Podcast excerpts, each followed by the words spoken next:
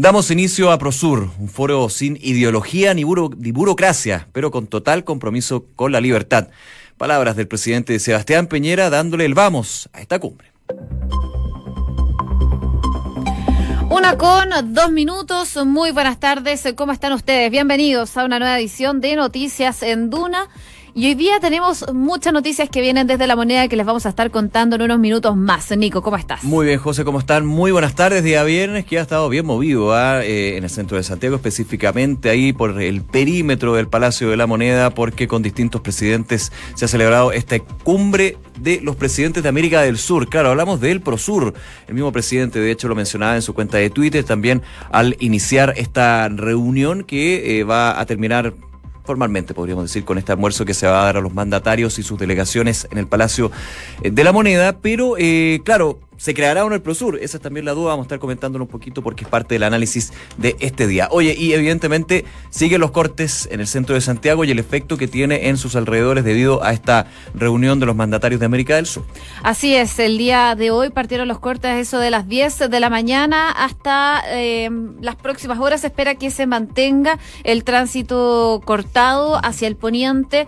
Eh, por ejemplo, los automóviles eh, va a estar cortado en Alameda, Maquiver, Balmaceda, Avenida Brasil y también Alameda y hacia el oriente. Los automóviles van a tener el tránsito cortado en Alameda, Manuel Rodríguez, Santa Isabel, Portugal y Alameda. Mira, de hecho hay eh, unos cortes que se van a mantener por lo menos hasta la tarde, que son Teatinos por Agustina de Santo Domingo, Lord Cochrane por Tarapacá, Moneda por San Antonio y también Compañía por Manuel Rodríguez en la comuna de Santiago. Así que atentos a eso porque eh, también podría generar algunos problemas, pero bueno, había que ya está ya está anunciado de hecho, así que no quedaba otra.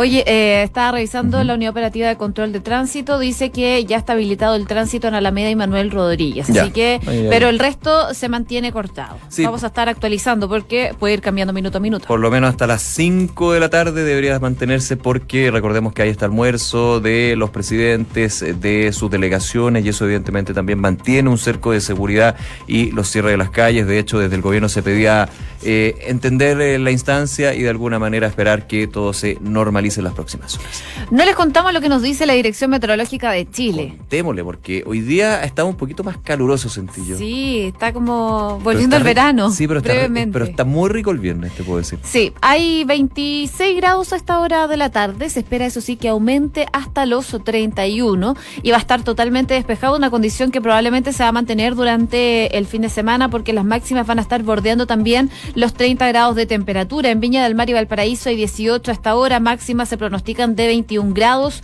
Concepción, nubosidad parcial, 22 esperan como máxima. Hay 20 hasta ahora. Y en Puerto Montt vuelve las precipitaciones, 16 grados a esta hora. Y esa sería la máxima para el día de hoy. Una de la tarde con cinco minutos. Vamos entonces a revisar las principales informaciones en nuestros titulares. El presidente, los presidentes de la región llegaron a la moneda para dar inicio a la cumbre del Prosur. El presidente Sebastián Piñera dijo a través de su cuenta de Twitter, queremos dialogar, colaborar y hacer escuchar nuestra voz y avanzar juntos hacia una mayor libertad, integración y desarrollo. Y en relación a las manifestaciones programadas en el marco de este Prosur, la intendenta de la región metropolitana, Carla Rubilar, aseguró que no se puede autorizar nada que no se haya solicitado. La autoridad llamó a los coordinadores eh, de la manifestación programada para hoy en la tarde a entender que ese encuentro se trata de una cumbre de presidentes. En otros temas, el ex sargento Raúl Ávila está siendo formalizado, acusado de apremios ilegítimos en contra de un menor de edad que acompañaba al comunero mapuche Camilo Catrillanca al momento de su muerte. La pena que arriesga podría partir desde los cinco años y un día.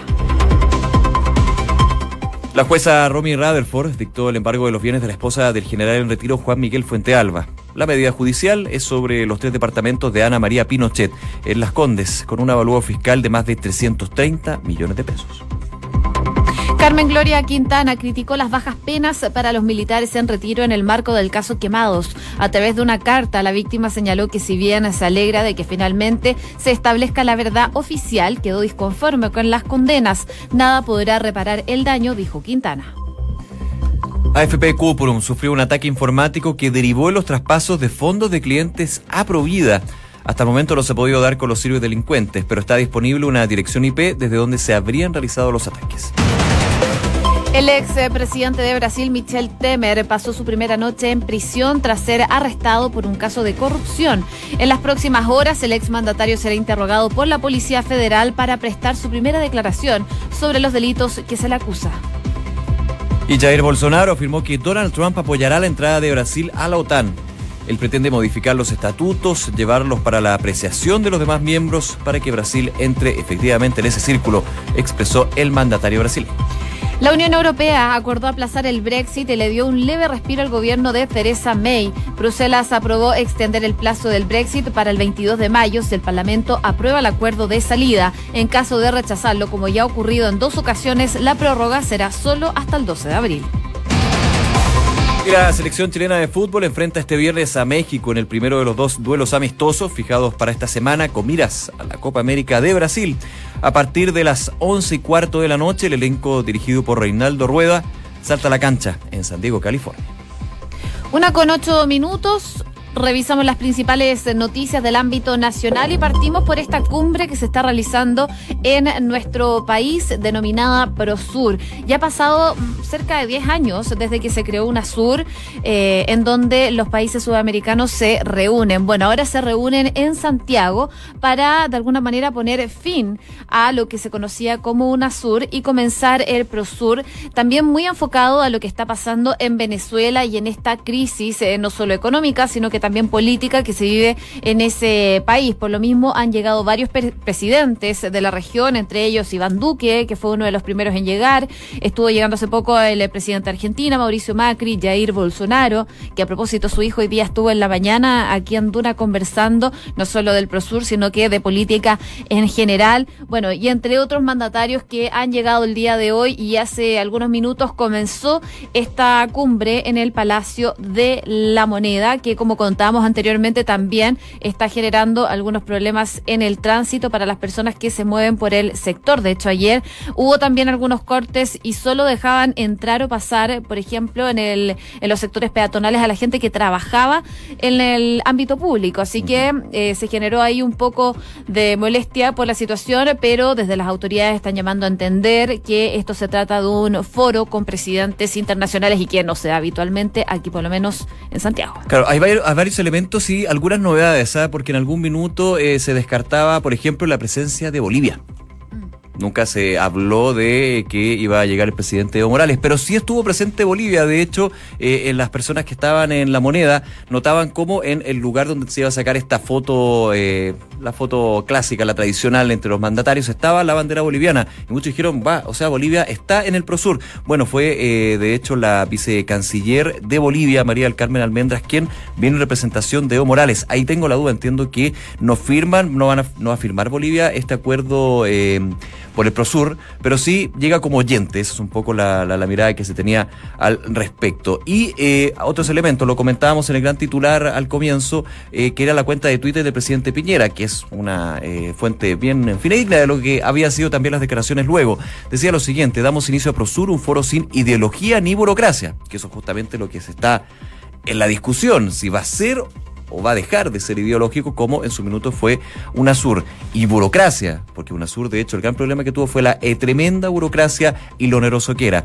Y dice el mensaje también, pero con total compromiso con la libertad, democracia y derechos humanos para que los países de Sudamérica podamos dialogar, colaborar y hacer escuchar nuestra voz y avanzar juntos hacia una mayor libertad, integración y desarrollo. Colombia, Uruguay, Perú, Paraguay, Chile, Argentina, Brasil, Ecuador, Bolivia, Surinam y Guyana son los que estuvieron en este círculo que se generó en el patio de los cañones en el Palacio de la Moneda y que por supuesto se va a esperar lo que son las declaraciones finales, qué es lo que se saca limpio, se crea finalmente eh, Prosur, cómo va a funcionar, va a coexistir con un UNASUR que sigue funcionando. Claro. Varias preguntas, evidentemente, que están en el aire. Bueno, hoy día la tercera destacaban lo que se buscaba con este Prosur, entre ellos, eh, y una de las cosas con las que yo más me quedé, por lo menos, fue que eh, no van a tener una sede en específico, va a ser un presidente, un gobierno que se va a hacer cargo por año, va a ser pro tempore, y van a tener como. Ah, sí, y van a tener como personas especialistas encargadas hablando de diferentes temas, por ejemplo, salud, seguridad, entre otros que son importantes para la región. Pero por supuesto lo importante, como tú decías, Nico, si finalmente se le va a poner la lápida o no a lo que era el UNASUR y se eh, va adelante con el PROSUR, que en su momento también fue muy criticado. Y quede como quede este PROSUR, claramente va a tener una primera tarea y que ha sido mencionada no solamente por el presidente Piñera, sino también por el presidente Duque, por varios de los mandatarios, la situación en Venezuela. Claramente Venezuela va a ser uno de los grandes mandatos, uno entiende, de lo que es esta nueva conformación, este nuevo acuerdo subregional que es el PROSUR. Así es, estuvo dando declaraciones el presidente Sebastián Piñera al inicio de esta cumbre. Escuchemos lo que dijo. Tenemos establecido una primera sesión en que podamos reconocer apreciar, valorar y aprender de las experiencias del pasado. Y por supuesto también mirar, levantar la vista hacia adelante, como decía Newton, subirnos sobre los hombros de gigantes y ver qué viene por delante. Porque viene un mundo nuevo. Es una ola que la estamos viendo. Y si no nos preparamos, nos va a pasar por encima o nos va a revolcar. Tenemos que mirarla, prepararnos, subirnos arriba de ella, aprovechar su fuerza para impulsar a nuestro América del Sur hacia un futuro de mayor libertad, de mayor progreso, de mayor justicia. Palabras del presidente Sebastián Piñera dándole el vamos entonces a esta cumbre del Prosur que se realiza en La Moneda. Queremos palpar lo que está pasando en estos momentos allá, precisamente en el Palacio de la Moneda, con la periodista eh, política de la tercera, Paula Catena. Paula, ¿cómo estás? Buenas tardes. Hola, buenas tardes. Bien, esperando que sea finalmente la declaración eh, conjunta de los mandatarios que se espera que sea pasado a las 13.30, según lo que han dicho desde presidencia. La prensa no puede estar, o les cuento que no podemos estar al interior del Palacio de la Moneda, donde se dispuso una mesa, una especie de mesa redonda, donde están los presidentes reunidos en el Patio de los Naranjos. Nosotros estamos ubicados en el edificio de la Cancillería. Y aquí estamos esperando que después podamos movernos, cuando sea el momento de la declaración, al Palacio de la Moneda. Claro, está al, lado, digamos, ahí por, por Teatinos, técnicamente, a la espera justamente. Paula, eh, hay varias eh, señales y varios simbolismos, evidentemente, que se dan con este Prosur, con este encuentro de los presidentes. Sí te quería preguntar, lo comentábamos al comienzo, en algún minuto nos hablaba de Bolivia, pero ustedes que estaban en la moneda se encuentran con la bandera de Bolivia en este palco donde se iban a sacar la foto los eh, presidentes. ¿Cómo se fue dando eso? Finalmente llega la vicecanciller eh, de Bolivia, pero entiendo que no sería firmante de un acuerdo o eventual acuerdo de Prosur. No sé si ha habido más información al respecto. Sí, lo que se, lo que se maneja hasta ahora, lo, lo pasa que finalmente la vicecanciller de Bolivia llegó, Carmen Almendras, llegó el día de ayer porque ella estuvo participando del encuentro de cancilleres que se realizó en el Hotel Sheraton, que lo encabezó ayer el, ministro Roberto Ampuero.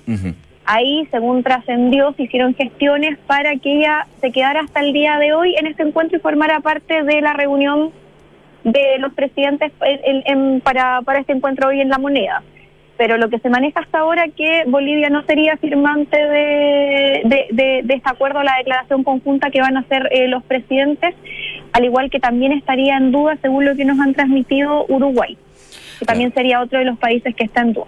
Paula, una de las mayores figuras que eh, captaba la atención y que iba a llegar el día de hoy es eh, Jair Bolsonaro. ¿Cómo se vivió la llegada ya en la moneda del presidente de Brasil? Porque también eh, sabemos que hay manifestaciones convocadas para hoy en la tarde por su presencia llegó con bastante seguridad propia el presidente de Brasil y bueno, fue recibido, fue el penúltimo de los mandatarios que llegó al Palacio de la Moneda y que fue recibido por el presidente Piñera, el último fue Mauricio Macri de Argentina, bajó con bastante seguridad el, el mandatario eh, brasilero, fue recibido con un abrazo por el presidente Piñera el, por la puerta que da a la Plaza de la Constitución eh, en la moneda y ahí entraron, le hicieron los saludos formales y después ya fue el turno de Mauricio Macri, de ahí entraron a la reunión que todavía se sostiene hasta ahora, que está dividida en dos partes, que una es como para analizar lo que fue UNASUR, qué es lo que se hizo, etcétera, y después una segunda reunión, qué es lo que viene, cuáles son los, temas principales que, que convocan a ProSur, qué es lo que se quiere hacer, y finalmente afinar lo que va a ser la declaración. Y la gran incógnita que eh, hay hasta estas horas es finalmente quién va a leer esa declaración, si va a ser el presidente Sebastián Piñera o se va a designar algún vocero o va a haber una intervención de cada uno de los presidentes. Se supone que eso tiene que llegar, eh, tiene que haber una especie de acuerdo ahí entre los presentes para ver qué es lo que pasa. Bueno, qué es lo que apela Chile y el presidencia según lo que se transmite, que sea el presidente Piñera es el que esta declaración. Esto ya a modo de trascendido porque es una buena instancia para que él tome protagonismo y lidera esta, esta iniciativa. Estamos conversando con Paula Catena, periodista de política de la tercera Paula, y, creo que ese punto es súper relevante porque aquí eh, los simbolismos, las señales, quién va a decir la declaración es relevante considerando que justamente se ha hablado de un presidente Sebastián Piñera que ha querido de alguna manera tener el protagonismo en esta creación de Prosur. Así que evidentemente eso ser bien relevante. Y también... Eh, los temas que va a considerar esta declaración, porque los lineamientos son relevantes y finalmente cómo va a ser estructurada este Prosur, cuál va a ser su grande desafíos. Uno podría pensar, por ejemplo, me imagino que Venezuela es eh, la primera gran urgencia que tendría este nuevo acuerdo subregional, por ejemplo. Es que eso, eso es un tema que también está pendiente porque se supone que los temas que convocan a Prosur son eh, o sea, áreas muy específicas, por ejemplo, salud, seguridad, seguridad social, energía, seguridad y defensa, desastres naturales y medio ambiente, el cambio climático que está, está incluido dentro del medio ambiente. No hay certeza todavía que dentro de la declaración de Prosur esté uno de los objetivos el tema de Venezuela, más allá que el presidente Piñera hemos visto que ha liderado o ha intentado liderar una gran campaña para apoyar a Juan Guaidó, que es el presidente designado, y eh, finalmente llamar llamar a elecciones libres. Justamente se hablaba en algún minuto si Juan Guaidó iba a asistir a esta, esta reunión. Claro, ¿y qué pasa con la figura de él también? Recordemos que fue invitado por el presidente Sebastián Piñera. Primero se dijo que no, que Venezuela no está invitado. Después, cuando salió el, el presidente encargado, se dijo, bueno, está invitado este presidente encargado. El presidente le extendió la invitación y después volvió a Chile Juan Guaidó, o sea, perdón, volvió a Venezuela y no y, después se informó de que finalmente no iba a llegar a, a este encuentro y tampoco llegó ningún representante de estos designados por Juan Guaidó que podría haber sido, no sé, por ejemplo, quizás la, la embajadora designada que es eh, Boraquena Gutiérrez. Claro, y la, la, esposa de Juan Guaidó está en Chile todavía, se va a juntar eh, con el ex presidente Frey, según tengo entendido.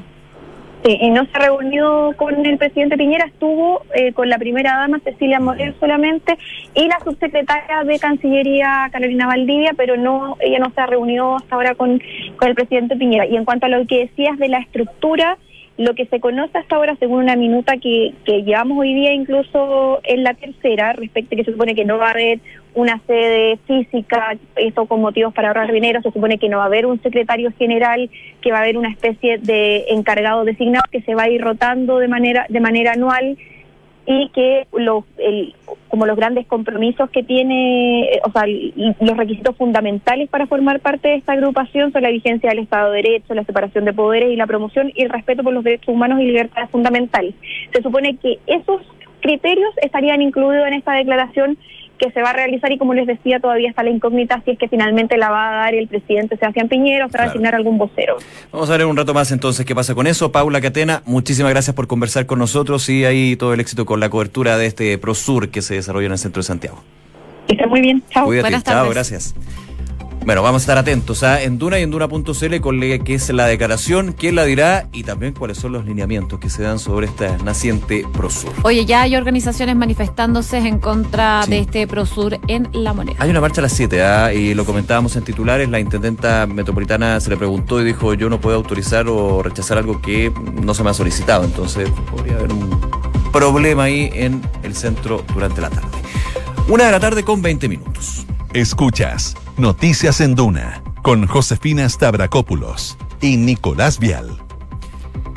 Hemos estado conversando durante los días previos eh, sobre este COP25. Estuvo la ministra Schmidt hace unos días acá en la radio hablando de esta instancia que se va a generar en diciembre y que va a reunir a varios países para conversar sobre el eh, cambio climático. Las dudas principalmente estaban, bueno, en un principio desde el Ministerio de Medio Ambiente solicitaron que eh, las fechas se corrieron unos meses. Finalmente dijeron desde la organización que va a tener que ser en diciembre. El problema principal está en que no hay sede donde realizar este COP25, pero al parecer las dudas ya comienzan a difuminarse, a disiparse ahí en el ambiente. Claro, de hecho el día de hoy la tercera lleva una nota donde justamente se habla de tres eventuales lugares. Recordemos un poquito el contexto. Generalmente este tipo de eventos internacionales, los distintos gobiernos lo han hecho en un lugar, en espacio riesgo, porque da todas las eh, eh, facilidades en términos de logística, del espacio. Ha funcionado bien para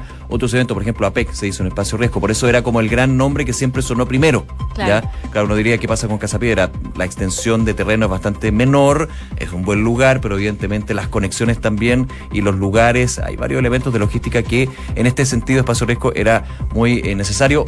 Para diciembre no tiene espacio. Diciembre es un mes súper complicado. Entonces decía, ¿dónde se va a hacer?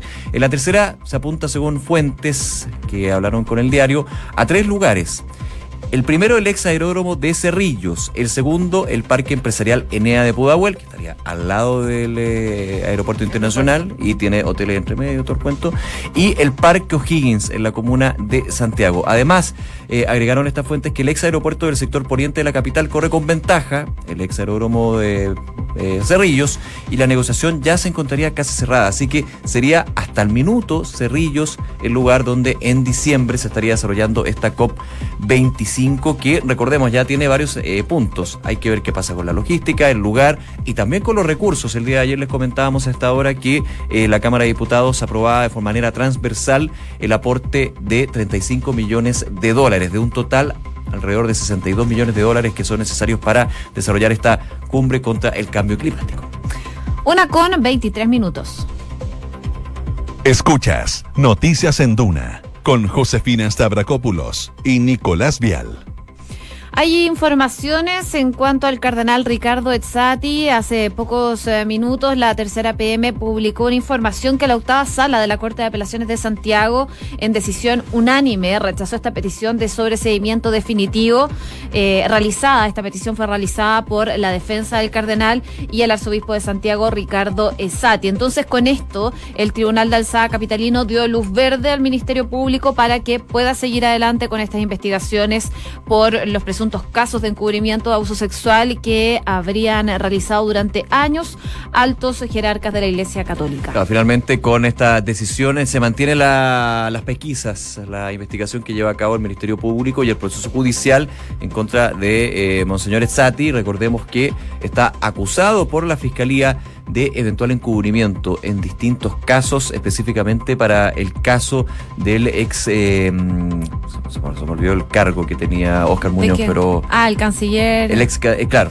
ex canciller de la Iglesia. el canciller del Arzobispado de Santiago en ese sentido y, y de la conferencia en ese sentido, Oscar Muñoz. Así que había sido solicitado por la defensa de eh, Monseñor Ezzati, pero finalmente es la, octa- el octavo, la octava sala de eh, este, esta instancia que finalmente decide no sobreseerlo, se mantiene la investigación. Sí, cabe destacar que Sati ya ha sido citado por lo menos una vez como imputado para poder declarar. Sí, por el fiscal eh, Emiliano Arias, Sí. la Fiscalía Regional de, De Rancagua. De O'Higgins, claro, perdón. Bueno. Rancagua. Claro, eh, en, en ese momento fue acompañado por su abogado, Hugo Rivera, y como sabemos, eh, se acogió a su derecho de eh, guardar silencio, principalmente porque estaba pendiente esta petición que había hecho su defensa. Y decían en algún minuto que faltaba la información de nuevas denuncias que estaban siendo abordadas por el Ministerio Público. Así que sigue entonces eh, la situación compleja para el eh, cardenal Ricardo Ezzati. Una de la tarde con 25 minutos. Escuchas Noticias en Duna con Josefina Stavrakopoulos y Nicolás Vial. La primera ministra británica, Theresa May, eh, llegó hasta Bruselas ayer para esta cumbre de la Unión Europea, un día después de haber enviado esta carta que nosotros conocimos y que les contamos eh, durante esta semana que buscaban desde Reino Unido una extensión del plazo para el Brexit que eh, originalmente estaba planeado para el 29 de marzo, pero lo que se busca es que se realice esta fecha límite el 30 de junio para así poder también tener suficiente tiempo para que el Parlamento apruebe este, esta prórroga. Una situación que no se ve fácil porque el Parlamento va a tener que aprobar este plan de salida del Brexit que ya ha rechazado, recordemos, dos veces. Así que eh, esto lo van a tener que aprobar del Parlamento para que puedan acceder a esta prórroga de eh, el 30 de junio. Son varias las alternativas que se barajan porque eh, Una de las alternativas también es que sea a finales del año 2019. Claro, finalmente son varias fechas que se ponen en la mesa y todo va a depender de en qué condición se apruebe o desapruebe el acuerdo. Recordemos que también eh, ya hay un artículo de hace muchísimos años en la Cámara de Representantes, en la Sala de los Comunes en este sentido, que dice que no se puede presentar el mismo acuerdo por parte de la primera ministra, porque ya se votó por él. Entonces Claro. tiene que presentar un nuevo acuerdo que puede contener condiciones del anterior, pero que sea distinto. Que obviamente, claro, si ya fue rechazado uno, la- el contexto sigue siendo más, más o menos el mismo. La única No, y diferencia que es mucho que puede cambiar, y porque que ya lo, rechazaron y desde la Unión Europea están diciendo que eh, no van a ceder en, en- en ningún punto finalmente, lo que está acordado está acordado. Claro, y recordemos que el punto clave de este acuerdo y lo que más complicaba era la situación de Irlanda del Norte. Por ejemplo, también el tema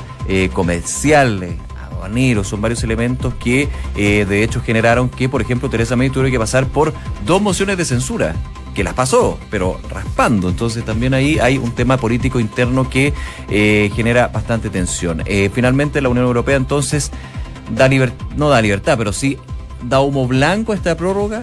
Habla del 22 de mayo, del 12 de abril, son distintas fechas que van a ser condicionantes de finalmente cuál es la decisión del Parlamento británico y ya sabemos que eso no es nada, pero nada fácil, así que habrá que ver qué pasa. Una con 27, revisamos las principales noticias en los siguientes titulares.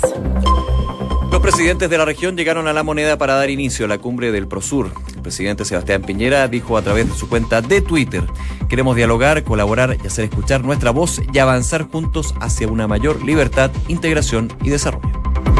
La Corte rechazó el sobreseguimiento a Ricardo Esati y dio luz verde para que la Fiscalía siga adelante con la lista de encubrimiento de abusos. La decisión de la octava sala fue por la una- unanimidad, digo, de sus miembros.